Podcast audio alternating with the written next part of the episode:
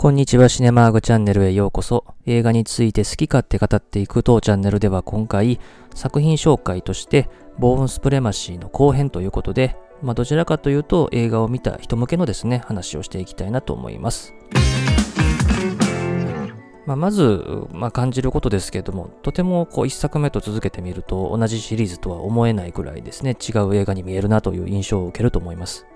というのもですね、やはりジャーナリスト出身でですね、ドキュメンタリー作品なんかも作っていたポール・グリーングラス監督による演出という部分が大きいと思います。前作でもですね、手持ちカメラっていうのはあの使われていましたけれども、まあ、その特に手持ちカメラの揺れって部分はやっぱりドキュメンタリー作品を作って手にカメラを持って映像を撮っていた人だからこその表現がされてるなっていうところをすごく感じると思いますし、あとはそういうドキュメンタリーを撮ってたっていうところがあってかですね、やはりこう CG は極力使わずに撮影をしていると。この2004年当時っていうともう CG がま全盛期でもあるし、あとはワイヤーアクションがよく使われた頃ですよね。まあ、それに対してリアルなものとしてですね、非常に意味のある作品に仕上がってるのかなと思いますね。で、前作との違いをすごく如実に感じるのはですね、まずカット割りの部分だと思いますね。この映画は非常にカット割りが多い作品で、一般的なアクション映画と比べるとかなり多いというふうに言われてますね。前作の1カットあたりのですね、秒数としてはだいたい4秒未満ぐらいだったんですけども、今作は1.9秒ぐらいというような形なんで、まあ、簡単に言うと前作のまあ単純に倍ぐらいのですね、えっ、ー、と、カット数が出てくるということなので、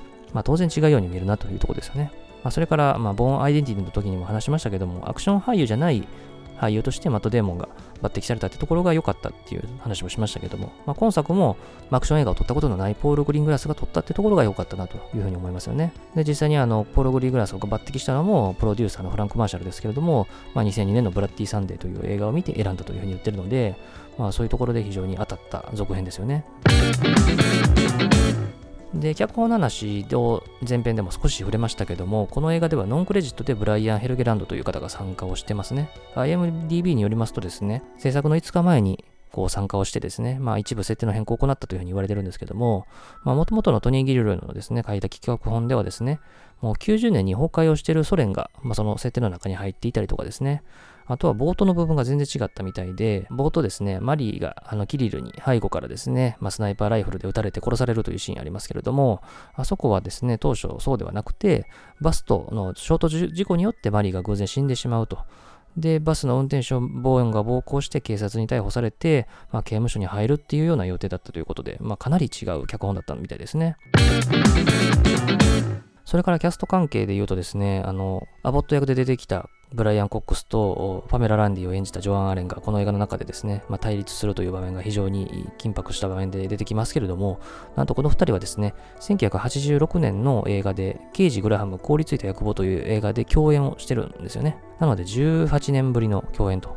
いうことですね。まあ、ただですね、この刑事グラハムの時にはですね、同時にカメラに映るってことは確かなかったと思うんですよね。昔見たらんで、ちょっと記憶曖昧ですけど、ブライアン・コックスが演じたのはですね、ハンニバル・レクター役ですよね。で、ジョアン・アーレンが演じたのがリーバ・マクレーンというですね、盲目の女性役ですよね。つまり、2002年にこの映画もう一回映画化されてまして、レッドドラゴンというタイトルで、その時の役どころで言うと、ブライアン・コックスが演じたハニバル・レクターはアンソニー・ホプキンスが演じてたし、えー、リーバ・マクレーンはですねえ、エミリー・ワトソンが演じてたんで、共演こそしてましたけども、まあ、同じカメラに映ったのはこのボーン・スプレマシーが初というところですよね。それからサントラについても少し触れたいんですけども、この映画の音楽担当はですね、前作に引き続いてジョン・パウエルなんですけれども、まあ、特にこのサントラは非常に素晴らしくて、基本的に前作のアレンジがメインではあるんですけども、このアレンジが非常に洗練をされていて素晴らしいんですよね。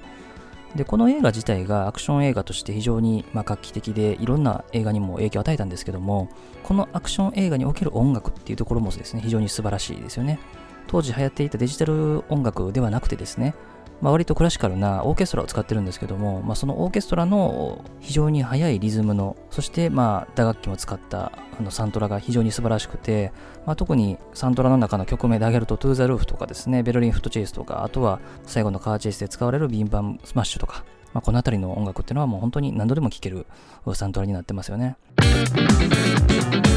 まあ、それでは、まあ、映画の序盤からですね、一部シーン取り上げて話していくとですね、まあ、この映画は、ま、インドのゴアで始まりますよね。で、異変に気づいたボーンがマリーを車に乗せて、まあ、殺し屋のキリルから逃げるというですね、えー、カーチェイスシーンがありますけれども、まあ、このインドのですね、狭い路地を使った、ま、カーチェイス、それから、まあ、橋の上からの落下シーンもですね、ま、非常に印象に残るアクションシーンとなってて、ま、見事なですね、冒頭の観客の心をつかむシーンになってますよね。で、それからちょっと話飛びますけれども、ミュンヘンに行ってね、ま、格闘するシーンがありますけれども、ま、前作の時にも紹介したように、ボーンが使う武術っていうのがフィリピンのですね、狩りというものですけれども、これはですね、主に棒を使う武術なんですよね。まあ、YouTube とかで動画見ていただくとわかると思うんですけども、で、このミュンヘンのシーンではですね、こう雑誌をぐるぐる巻きにしてですね、戦うシーンがあるんですけど、まさにこれは棒を使ってやる、この狩りをですね、連想させるっていうようなシーンになってますよね。で、それからまあ、ボーンが冷静であるということを示すシーンっていうのがかなりいくつも入っててですね、まあ、例えば列車のですね、時刻表をですね、確認をする場面がちらっと入ったりとか、あるいはカーチェイスを始めた時にですね、地図を広げる場面が入っていたりとですね、まあ、ボーンの行動に、まあ、説得力が増す演出っていうのが、まあ、前作通りしっかり行われてますよね。まあ、前作でも例えばね、冒頭の大使館でこう地図をね、見る場面とかもありますけれども、まあ、それからあとはめちゃくちゃ強い主人公になるとですね、なんか超能力っぽくも見えてしまうんですけども、まあ、地味な行動もしっかり描かれてて、まあ、例えばパメラ・ランディが泊まってるホテルを探すために、電話帳で片っ端から電話をするというシーンとかね、あとはネットカフェでこう情報を調べたりとか、まあ、そういう地道な作業もね、こう、ほんの少しですけれども入れられることによってですね、このボーンという人物をしっかり観客に認識させるシーンになってるので、そこがこのシリーズの素晴らしいところですよね。まあ、それから映画の終盤でですね、モスクワで繰り広げられるですね、カーチェイスシーンですね。まあ、これはまあ私はもう映画史に残るカーチェイスシーンだと思ってるんですけども、まあ、大体6分間ぐらいカーチェイスシーンありますね。で、まあ、ハリウッド映画は一概にとは言えないんですけども、大体アクションシーンってまあ3分ぐらいでとどめることが多いですね。観客が飽きちゃうっていうことをよく言われるんでね。ただですね、このシーンはやっぱ6分間でも十分意味のあるシーンになってますよね。で、このシーンは、まあ、そのシーンに行く直前にですね、まあ、ボーンが銃で撃たれて負傷してるということで、まあ、スーパーで靴下と酒と地図を奪って、タクシーを奪って逃げるという風な形になってますけども、まあ、そのタクシー内で酒と靴下を使って応急処置をすると。さらに、えー、奪ってきた地図を見て確認をするというシーンが入ってて、まあさすがボーンだなというところを感じさせる場面ですよね。でそれから、まあ前作との違いで言うと、前作はミニクーパーを使ったですね、カーチェイスでしたけれども、まあこの時のカーチェイスは、まあ、あくまで警察から逃げるっていう意味合いでしたよね。なので、このミニを活かして、車と車の間をすり抜けるっていう感じ、ちゃんと逃げるっていう感じが表現をされてたんですけれども、まあ、今作のカーチェイスはそうではなくてですね、この場面ではまだなんでモスクワに来たのかっていうところがわからないんですけど、カーチェイスが、まあ、その後の目的を達成するためにっていう意味合いがあってですね、まあ、自分を犠牲にしてでもっていう心の表れかですね、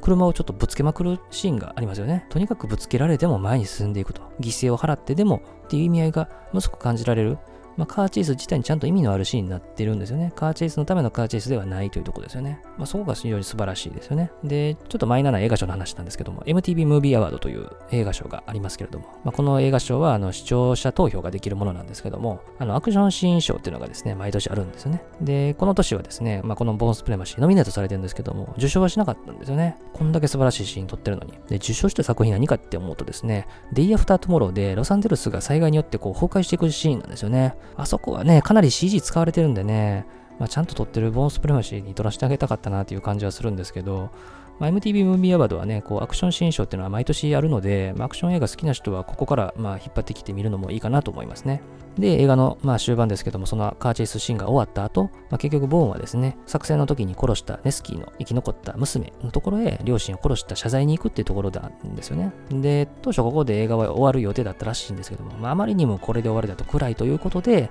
映画が公開される数週間前にラストのですね、まあ、ニューヨークで、まあ、ボーンがパメラ・ランディのオフィスに電話をするというとところのシーンが撮影されているんですよね。で、まあ、このシーンがね、まあ、次回作でどこで出てくるかってところが、まあ、非常に注目なんですけども。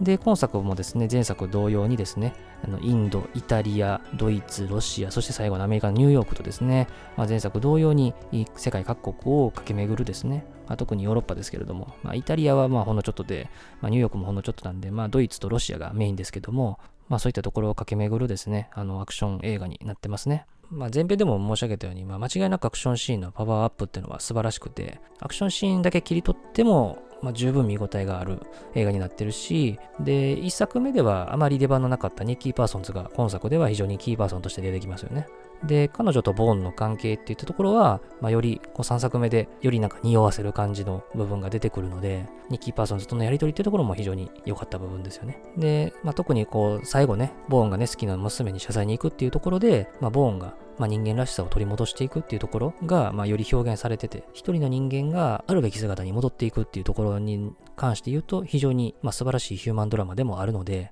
アクションシーン、それからヒューマンドラマともに間違いなく前作を上回った作品がこのボーンスプリマシーだったなと思いますね。で、さらに、まあ、この映画は、まあ、ボーンアルティメイトマンという続編があります。まあ、この映画も私すごく好きなんですけれども、また作品紹介させていただきますので、まあ、ぜひそちらもお聴きいただければと思います。今回も最後までお付き合いありがとうございました。